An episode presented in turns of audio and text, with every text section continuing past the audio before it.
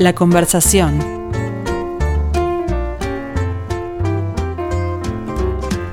Hoy conduce Rosario Castellanos. Hola, buen mediodía para todos ustedes. Una vez más me toca a mí la conducción de esta conversación, que una vez más también eh, se va a referir al teatro, porque realmente son muchas las veces que hemos hablado de teatro, pero por lo general hablamos del teatro de Montevideo. Yo he expresado mi, asombro ante el hecho de que hay muchísimos elencos y muchísimas salas teatrales, pero debía ser la general para todo el país, porque este es no una ciudad teatrera, es un país teatrero. Y en ese sentido hoy vamos a tratar con el tema del teatro del interior, que en estos momentos se está organizando los encuentros regionales para una bienal que tendrá lugar la segunda semana de noviembre en Paysandú. En ese sentido, eh, que he invitado esta, hoy a Mercedes Rux, Rux, no sé, Rux está bien, eh, porque ella es la presidenta de ATI, la Asociación de Teatros del Interior, que tiene muchísimos asociados. Es decir, una vez más se cumple aquello de que hay tantos elencos como pueblos prácticamente, ¿no, Mercedes? Eh, sí, y asombrosamente, eh, asombrosamente, eh, cuanto más chico es el pueblo, más gente va al teatro. Eso en realidad nosotros lo analizamos desde el lugar de que en realidad el teatro genere identidad mm. en los colectivos sociales chicos, eh, la gente que hacemos teatro, hacemos teatro para compartir con nuestra gente. A nosotros nos gusta hacerlo. En su caso no es una capital, pero es Nueva Palmira, que es una, es una ciudad, importante. Una ciudad de 10.000 habitantes. Es un puerto muy importante. Mm, es un puerto muy importante, eh, geopolíticamente quizás el puerto natural más importante que mm. tiene el Uruguay pero mm, eh, tiene 10.000 habitantes y el, de Palmira Teatro, que es el, grupo al que pertenezco, eh, es el este, es el grupo pionero de los primeros, pero hay otros grupos más pequeños que también hacen teatro asombrosamente en ciudades eh, chicas como Nueva Palmira, pero hay grupos, hay una ciudad que creo que no, tiene, no llega a los 3.000, 4.000 habitantes que tiene dos grupos de teatro importantes. ¿Son todos son todos parte del elenco? Eh, ¿La no, edad? No, no es eso, es que en realidad el Uruguay es peculiar en su mm. organización social, mm. en las bases de su organización. Nuestros, por ejemplo, tengo yo vivo en Nueva Palmira nunca tuvo un colegio privado, siempre fueron escuelas públicas. Todos en un determinado momento nacíamos en el mismo hospital. Eh, eso genera una responsabilidad social del colectivo. Y tenemos roles. Algunos hacen fútbol, otros están en el baby fútbol, otros están en el teatro y este y otros están en los clubes sociales, o en el club de los abuelos, o en el club de los pasivos. Bien, pero ¿qué hace a ti? La Asociación de Teatros del Interior. ¿Cuántos socios tiene, por ejemplo? Por ejemplo, tiene 35 grupos afiliados porque es una asociación de segundo grado. O sea, es una asociación de asociaciones. Mm. Por eso no soy presidente, sino que soy secretaria general. Bueno, pero, bueno, lo explico porque a veces la gente como que... Entonces, ¿qué pasa? Los grupos de ATI eh, están en muchísimas ciudades diferentes. Pero no, no son todos. No son todos los grupos, del, es decir, no, no todos los grupos del interior están afiliados a ATI. Esa es la mm, pregunta. Esa es la pregunta. Esa es la pregunta. Tenemos, este, eh, eh, el teatro del interior es riquísimo y vastísimo, porque es una forma de expresión del colectivo, donde, mm. de los colectivos donde está. Entonces, eh, bueno, ATICI es la, es la asociación de, artística del interior más antigua, nace por los años 80, con seis grupos de teatro del interior, de puntas, de extremos del país, que un día se juntan y dicen, no nos vemos, ¿qué nos pasa? Porque se preguntan cosas y se encuentran en 1983 en el primer encuentro de teatros del interior. Y nace para eso, para encontrarnos, para, para, eh, para vernos, para saber qué, qué hacían. Este, eh, eh, Ati tuvo la primera secretaria general, este, lo digo con orgullo, fue este, Rosina Sosa de Durazno, una gran actriz, hermosa mujer y persona, y em, fue la primera secretaria general que tuvo Ati, la primera tesorera que tuvo Ati también fue una mujer, eh, o sea que el movimiento todo nace con el impulso de verse y de, y de compartir experiencias. Claro, porque a mí no debiera extrañarme que sea gente del interior la que forma, eh, la que hace teatro, como hacen una cantidad de manifestaciones culturales, pero lo hacen en Montevideo. Esto es teatros que se mantienen en el lugar de origen, en sus propias ciudades. Claro, eh, sí. Eh, en, primer lugar porque nosotros creamos en nuestros lugares. Eh, nosotros compartimos con, el, con nuestros conciudadanos, por decirlo de alguna manera, eh, recibimos el apoyo de ellos también muchísimo. Y, em, y, bueno, y cuando podemos económicamente tratamos de trasladarnos a, Montevideo para que nos vean. Pero bueno, eh, quiero especialmente, en nombre de todos mis compañeros, agradecerle a Rosario, a usted Rosario, que con su prestigio nos haya invitado a este espacio porque la invisibilidad es una forma de control. Bien. Y entonces este espacio... Eh, voy a hacer una aclaración porque el, Teatro de Durazno presente, se presenta a estos encuentros regionales de los cuales hablamos de inmediato con una obra de una Rosario Castellanos, que aclaro, no soy yo. es una famosa escritora mexicana de la cual lo único que tengo es el nombre, no sus habilidades porque realmente fue una grande de la literatura mexicana y americana en general, más allá de los puestos eh, diplomáticos, que tuvo. que tuvo, ¿no? Porque creo que fue eh, embajadora en París, nada menos, de México.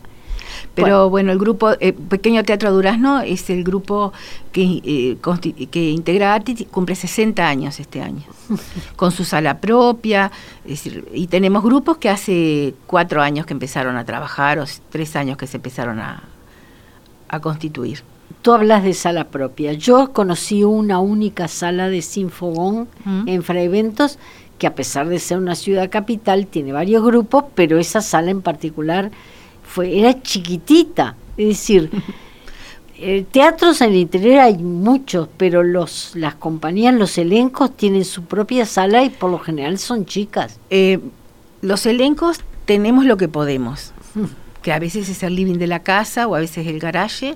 Sinfogón empezó en el, en el, en el garaje de, de Roberto Busquiazo y Estela Golobchenko, que son los las cabezas de eso de ese, de ese, de ese grupo. Em, hoy tiene un espacio más grande, seguramente que el que usted conoció. Eh, muy lindo, ellos se han dedicado toda la vida a esto con, con, trabajo y talento mm. y esfuerzo. Em, otros grupos tienen salitas más chicas todavía, salas de teatro independiente del interior grandes debe haber tres con unos foros normales de 150 personas. Las demás que gestionamos algún espacio porque es prestado o porque es alquilado o porque es cedido por un club, eh, gestionamos salas que con aforos normales son de 60, 70 personas. Un aforo al tercio, que fue el primer aforo, que es el aforo inicial de la pandemia, nos llevaba 20 espectadores. ¿Y cómo hicieron para superar eh, esta etapa? Porque varios elencos de Montevideo la sufrieron gravemente las consecuencias de la pandemia. Eh, ¿En el interior pasó lo mismo?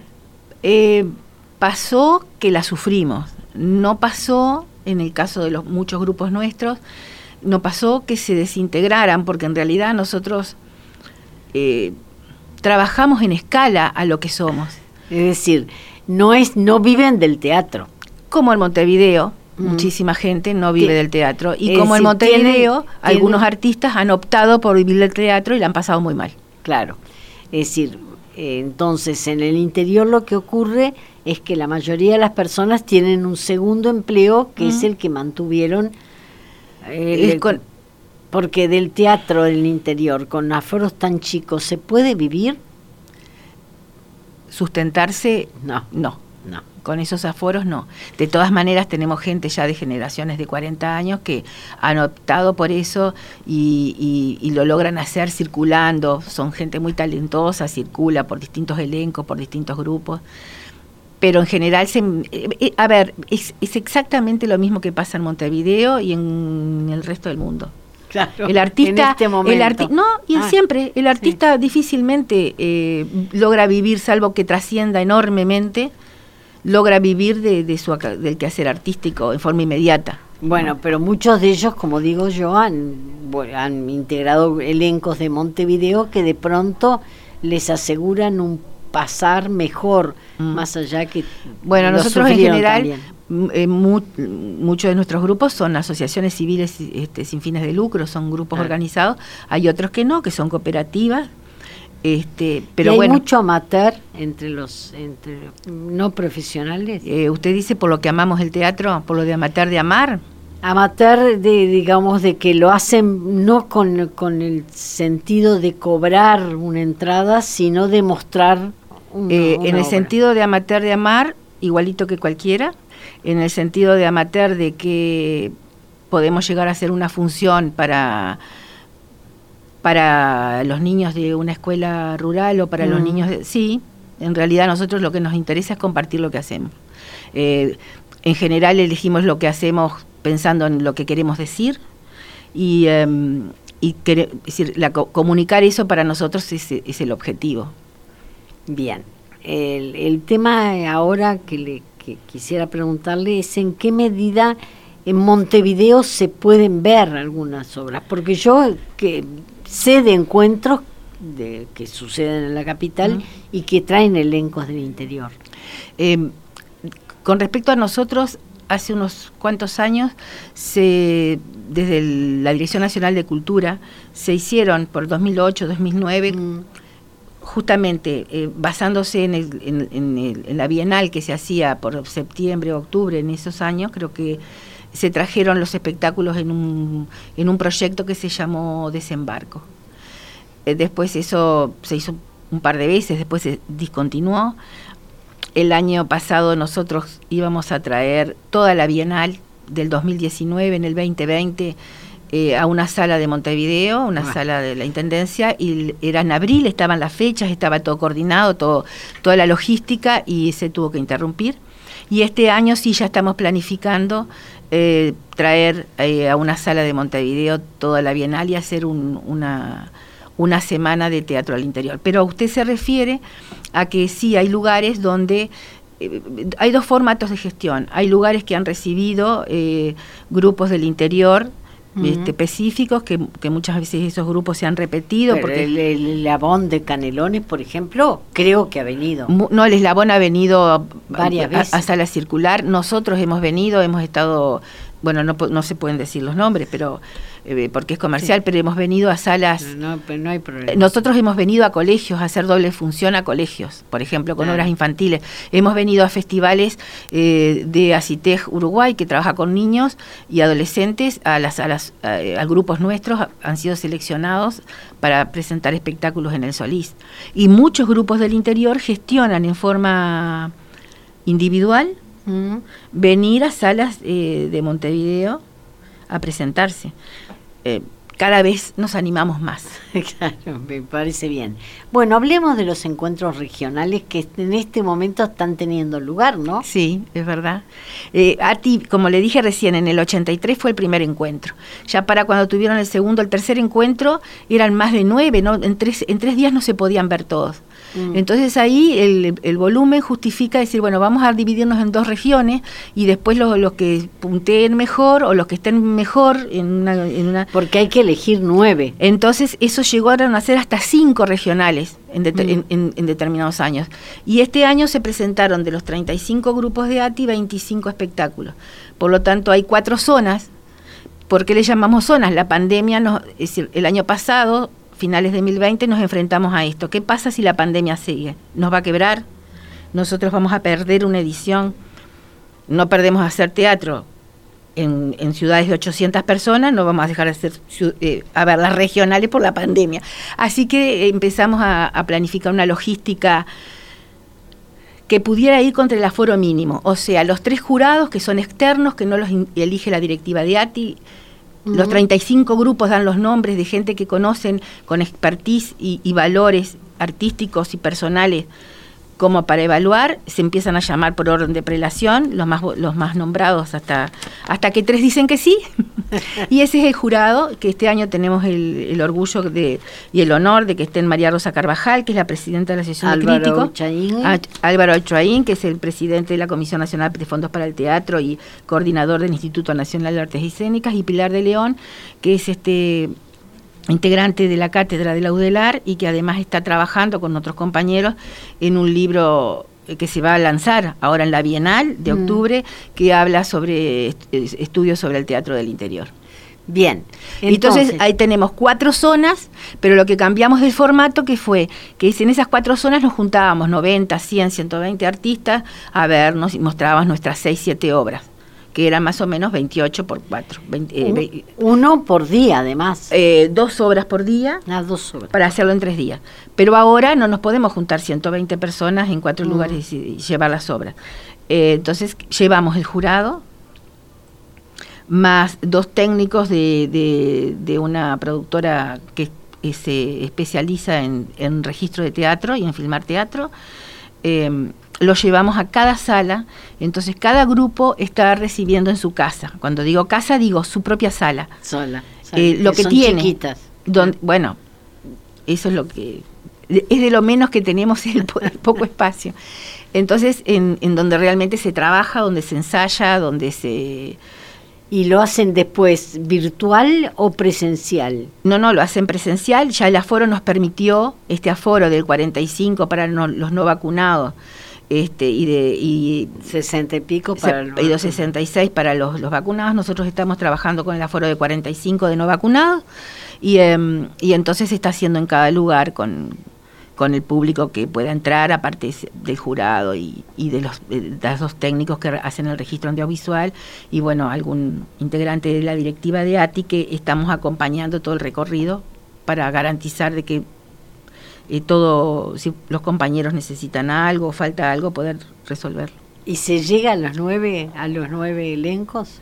Sí, eso, eso en ATI está mm, eh, en los estatutos originales y después en reglamentos posteriores que se hicieron está todo muy, eh, muy articulado, se discutió muchísimo en años de asambleas de, de, 15 horas, entonces em, normalmente en realidad los jurados tienen problema para quedarse solo con nueve. Em, y, la, y, una cosa que es una, una, satisfacción, que es histórica, es que cuando siempre los jurados son diferentes, ¿verdad? Porque se da, mm. y eso también es muy bueno, eh, salvo contadas excepciones. Em, que generalmente cuando salen a ver el teatro del interior no tienen idea de lo que pueden llegar a ver. Y generalmente, no porque lo digan en, nuestra propia cara, que lo dicen, ¿sí? sino porque después, este es un país tan chico como nuestros pueblos, todos nos enteramos de todo, en general quedan bastante bien impresionados de lo que ven y, y se encuentran con que sí hacemos teatro en serio. Hacen teatro en serio, pero fundamentalmente teatro de texto porque en la materia de producción de pronto la sala chica no tiene todos los elementos como para armar grandes escenografías, como para pagar un vestuario excepcional. Eh, depende de lo que usted llame excepcional. Eh, porque el vestuario tiene que ser acertado para la apuesta. Si usted me dice si es verdad, a veces, eh, por ejemplo, los que tenemos una salita chica, optamos por puestas que es para teatro de cámara, Mm. obviamente, claro. pero no es porque tengamos algo chico y, desconozcamos el concepto de lo que es el teatro de cámara, sino que primero aprendemos lo que es el teatro de cámara y después lo adaptamos a nuestra realidad. Entonces, en definitiva, hay, hay puestas sí que son este, más... Eh, sí hay gente que apuesta eh, por, por invertir en, este, en invertir en escenarios. Máxime que hoy por hoy estamos jugados a un aspecto importante en lo, en lo espectacular, en lo que se ve. Eh, en lo visual. En lo visual. Y además tenemos una fuerte, el teatro eh, tradicionalmente, hoy tiene una gran competencia en lo que es la imagen, el sonido, las puestas eh, grandilocuentes. y bueno, hay gente que apuesta, no son los más, pero hay, hay gente que apuesta a eso y, lo hace con mucho acierto. Por el tamaño de las salas, muchos nos, este, nos inclinamos por, por, por este, puestas más, más, este, más chicas. Mm. Em, pero ahí se hace muy importante lo que lo de lo que el se texto, dice y se hace y también se hace se trabaja desde el texto la actuación desde el texto. Hace muchísimos años una limitante eran los derechos de autor mm. verdad porque era un costo un costo, importante para lo que nuestros grupos manejan. Em, sigue siendo importante, pero cada vez nos arriesgamos a invertir un poquito más de lo que nos queda. Y, eh, y, arriesgarnos con, con, textos que tienen una, una, un avaluar un poco más costoso. También es cierto que al estar en las redes y subir materiales, autores e, extranjeros, argentinos o brasileños, nos, nos dan los, con, con mucho gusto sus textos porque, porque nos googlean, ven lo que presentamos y, y, son menos resistentes a, dejarnos, a, no cobrarnos a evaluar, no el 10% que Agadu debe recaudar de cualquier puesta, sino el, el evaluar. Eh, de hecho, Agadu en, esta, en estos encuentros regionales y bienales es uno de los sponsores de, todo esto que hacemos. Y, em, y, bueno, y también hay gente, los jóvenes hacen, hace mucho este, eh, eh, es decir, em, dramaturgia en acción, no me salía, perdón, eh, dramaturgia en acción y se hacen, se hacen, este, ahí tenemos dramaturgos jóvenes y tenemos eh, eh, grupos que se que hacen, por ejemplo, este, creaciones colectivas mm. y bueno, sí, a ver, desparejo como en cualquier lado, o sea, hay cosas muy acertadas y hay otras que no somos tan acertadas. Bueno. Pero hemos hablado de nueve grupos, hemos hablado de encuentros regionales, de los cuales van a salir, pero todo esto termina en una bienal. Sí, que es cada... Sí, en Paysandú. En Paysandú, que es donde se hizo siempre. Desde que se ¿Y dónde se presenta? Porque eh, bueno, tenemos el apoyo de la Intendencia. Como ahí, va, que, que tenemos, una sala grande. Entonces está la sala Florencio Sánchez, que es grande, eh, está mm, la sala, e, este año nos, nos, el Florencio siempre salvo que estuvo cerrado, el Florencio Sánchez siempre tuvo las puertas abiertas, no importaba el color de la intendencia. Lindísimo teatro. Para las bienales de, la Asociación de Teatros del Interior. Este año em, tenemos el Florencio Sánchez, tenemos eh, una sala preciosa que tienen en la Casa de la Cultura. también. Y el Florencio Sánchez tiene un sótano debajo del escenario. Mm. Y eh, a veces nosotros tenemos puestas alternativas, en, eh, puestas hechas, creadas para espacios alternativos, que se han resuelto en ese espacio. Y otros, eh, otros espacios alternativos que se han... que, hay puestas que necesitan ir en otros lugares diferentes que no lo, elige el director en ese caso. Sí el director y salimos a buscar. O sea a mí me tocó una apuesta tenía una apuesta alternativa nosotros quedamos eh, entre los nueve seleccionados y bueno salimos vamos a bueno qué vas a presentar Mercedes nosotros mi grupo ya se presentó el sábado pasado con un con un unipersonal que se llama 22 que es sobre un texto de de este Miguel Santana, que es brasileño, y es la vida de, es cómo ve la vida un, un este, una persona que caída del sistema. Bien, ¿y, y eh, qué lugar alternativo encontraste? Nosotros lo hicimos en nuestra sala, nosotros nos presentamos a las regionales. Pero ya te, la Bienal no lo elegiste todavía. Eh, conozco Paysandú hace muchos años, o sea que sí, claro, podría tener donde hacerlo. De hecho, conocí un lugar nuevo cuando estuvimos en, la, en Paysandú, en la regional, en la Alianza Francesa, que es un lugar precioso, eh, que un grupo que se lo presta un grupo desde hace cuatro años. Y este y, hay compañeros que, que, que, vamos, digo, van y miran a ver qué es lo que hay. Y además los organizadores locales también ven las puestas que este año además van a estar ayudados por los registros gráficos y bueno, dice, tengo esto, tengo lo otro y después tenemos adaptaciones en las que para espacios distintos, en las que a veces acertamos y a veces fracasamos. Por supuesto. Bueno, no prometo ir a Paysandú para esa época. Bueno, sería una lástima porque eh, pero, nos encantaría contar con su, con su presencia. Bueno, ¿Cuándo es la fecha prevista? 11, 12, 13 y 14 de noviembre. Si la pandemia está dura, eh, cuatro días para poder mostrar ocho obras a una a dos obras por día. Algunas como son en aforos chicos, tenemos que hacer dos funciones para... Claro. Y eh, si la pandemia está afloja, afloja poder hacer lo que hacemos siempre, que son tres funciones por día y se hace viernes, sábado y domingo. Bien. Mercedes Ruch, muchísimas gracias por esta información y bueno, mucha suerte para esto que es una movida más que interesante que ocurre en el interior que muchas veces creemos que es solo actividad productiva la que allí... No, aparte de, vacas y soja, hay otras cosas. Pero de todas maneras, quiero agradecer, esto que es un medio público, eh, al Ministerio de Educación y Cultura, a la Dirección Nacional de Cultura, a las direcciones nacionales eh, departamentales. de cultura, mm. a las alcaldías y a la gente de nuestros pueblos. Porque, eh, nosotros no haríamos teatro sin que la gente se riera de nosotros y nos dijera, toma, llévate este balde, llévate esta leña, porque necesitamos para hacer un fuego, porque es una escenografía. Bueno, y eso, y el aporte económico también de la Comisión Nacional de Fondos para el Teatro. Entonces, sin todo eso, todo esto no podría tener ya, eh, estar en su 18 edición. Y las, las empresas locales supongo que también darán una mano. Las, empresas locales también apoyan, pero apoyan... Eh, Económicamente, ¿no? Sí, apoyan en el diario, porque nosotros, eh, a ver, ¿cuántas funciones podemos hacer por mes? La gente no, no puede ir todos los fines de semana. Entonces, a ver, las, las empresas locales apoyan de muchas maneras.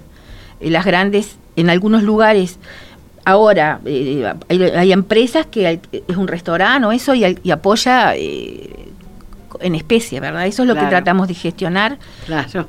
Y la gente común, que es la que la que nos dice, bueno, ¿y cuándo hacen algo? Porque la última me reí, o la última no me gustó porque era triste, no importa. Pero que están expectantes de lo que nosotros podamos hacerlo. Y, y hay algo que destacar, muchísima gente del interior ve el teatro de Buenos Aires, no el de Montevideo los fronterizos, eh, y hay mucha gente del interior que viene especialmente a ver teatro de Montevideo. O sea mm. que cuando nosotros mostramos nuestro trabajo en nuestros pueblos, también tenemos espectadores eh, con, eh, estrictos y con... Claro, fieles. Fieles y que pueden comparar con otras cosas. Claro. Así que también nos cuesta el aplauso, no es que, en fin, sea tan fácil. Mercedes muchísimas gracias. No, gracias a usted nuevamente. Por esta información.